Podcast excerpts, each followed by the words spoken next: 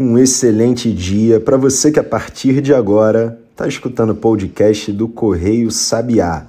Eu me chamo Maurício Ferro, eu sou o criador e diretor do Correio Sabiá e sou também eu que a partir de agora vou falar para você as principais notícias dessa terça-feira, dia 28 de fevereiro de 2023, o último dia desse mês, mês de carnaval.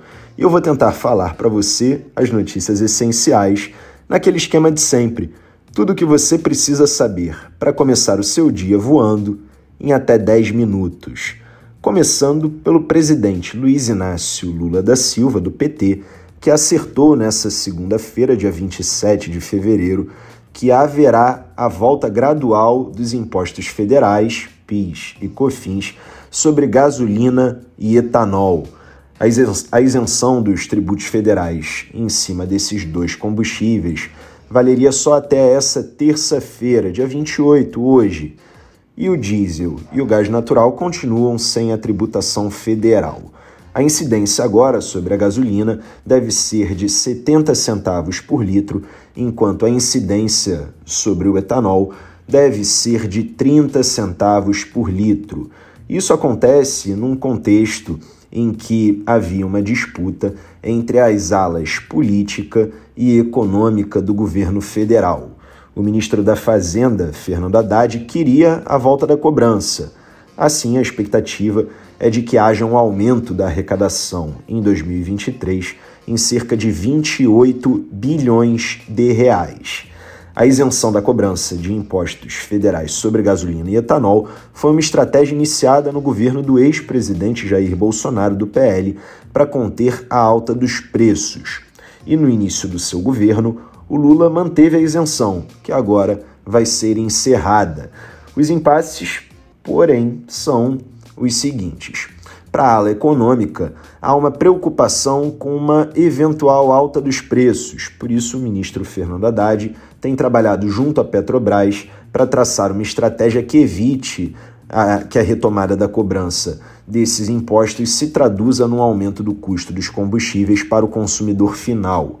Já para a ala política, a principal preocupação é que haja uma eventual perda de popularidade do governo por causa de uma alta dos preços para o consumidor final, caso essa alta dos preços realmente se consume. Nós mostramos na nossa curadoria de notícias anterior aqui no Correio Sabiá, tanto pelo podcast quanto na versão enxuta que a gente publica pelo WhatsApp, como também na versão que a gente publica no nosso site, que é www.correiosabiá.com.br. Nós mostramos que o restabelecimento da cobrança de impostos federais sobre gasolina e etanol era um assunto para manter no radar. E também indicamos que esse tópico estaria na pauta deste e dos próximos dias por meio da agenda da semana, aquele conteúdo que você já sabe. Nós publicamos todo domingo e atualizamos todos os dias para dar mais previsibilidade ao noticiário à medida em que nós listamos os principais eventos políticos e econômicos. Nessa mesma agenda da semana, nós também indicamos que haveria nessa segunda-feira o ato de lançamento da mobilização nacional pela vacinação. O evento ocorreu em Brasília e, na ocasião, o vice-presidente da República, Geraldo Alckmin, do PSB, que é médico, vacinou o Lula. A gente mostrou inclusive uma foto disso na versão da nossa curadoria que está no site. O presidente, o Lula, tomou a dose de reforço contra a Covid-19. E essa iniciativa, o ato de lançamento da mobilização nacional pela vacinação, prevê ações para ampliar as coberturas de todas as vacinas disponíveis no SUS, o Sistema Único de Saúde. Nessa primeira etapa, a imunização contra a Covid-19 terá reforço para os grupos prioritários em todo o país. O que, são grupos prioritários? São as pessoas com maior risco de desenvolver formas graves da doença, como idosos acima de 60 anos e pessoas com deficiência. Outro assunto para ter no radar que também estava na nossa agenda da semana, e claro, na curadoria de notícias anterior que nós falamos para você pelo WhatsApp, pelo nosso site, que é www.correiosabiá.com.br, e também por aqui por podcast na sua plataforma preferida de streaming, é que chegam ao fim nessa terça-feira, dia 28, hoje, último dia de fevereiro, os mandatos do diretor de política monetária do Banco Central, Bruno Serra, e também do diretor de fiscalização do Banco Central, o Paulo Souza. Nós sinalizamos a importância de acompanhar esse tópico porque a política monetária do Banco Central, assim como a autonomia do próprio Banco Central, têm sido questionadas pelo Lula nas últimas semanas e por aliados próximos do presidente da República. Ainda é importante ter bastante atenção nessa terça, hoje, com os seguintes eventos políticos e econômicos que também estão na nossa agenda da semana e que eu vou falar para você agora. O primeiro deles é que às 11 horas da manhã dessa terça, o Lula assina um decreto que reinstala o Conselho Nacional de Segurança Alimentar e Nutricional, num evento que ocorre no Palácio do Planalto, sede do Poder Executivo, em Brasília, com a presença de ministros, autoridades e representantes da sociedade civil.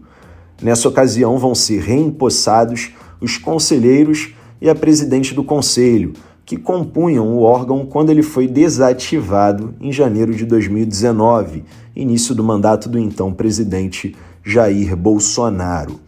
Lembrando que essa iniciativa, a edição desse decreto, também consta numa reportagem que nós temos no site do Correio Sabiá, repetindo, www.correiosabiá.com.br, que tem atualizações frequentes sobre quais são as medidas mais relevantes do governo Lula. Então, se você quer saber quais são as medidas mais importantes do atual governo, basta entrar no nosso site, porque nós temos uma reportagem que lista, de acordo com tópicos de interesse, por exemplo, habitação, saúde, meio ambiente. A gente lista em tópicos quais são as medidas mais relevantes sobre cada área no atual governo. Uma outra coisa que também tem que ter muita atenção nessa terça-feira é a divulgação da PNAD, a Pesquisa Nacional por Amostra de Domicílio, pelo IBGE, o Instituto Brasileiro de Geografia e Estatística. A PNAD mostra a taxa de desocupação, conhecida também como taxa de desemprego. Lembrando que para você ter mais previsibilidade do noticiário, você pode sempre acessar a agenda da semana que está no nosso site, onde há a lista dos principais eventos políticos e econômicos. É um conteúdo que a gente atualiza todo dia, às vezes mais de uma vez ao dia.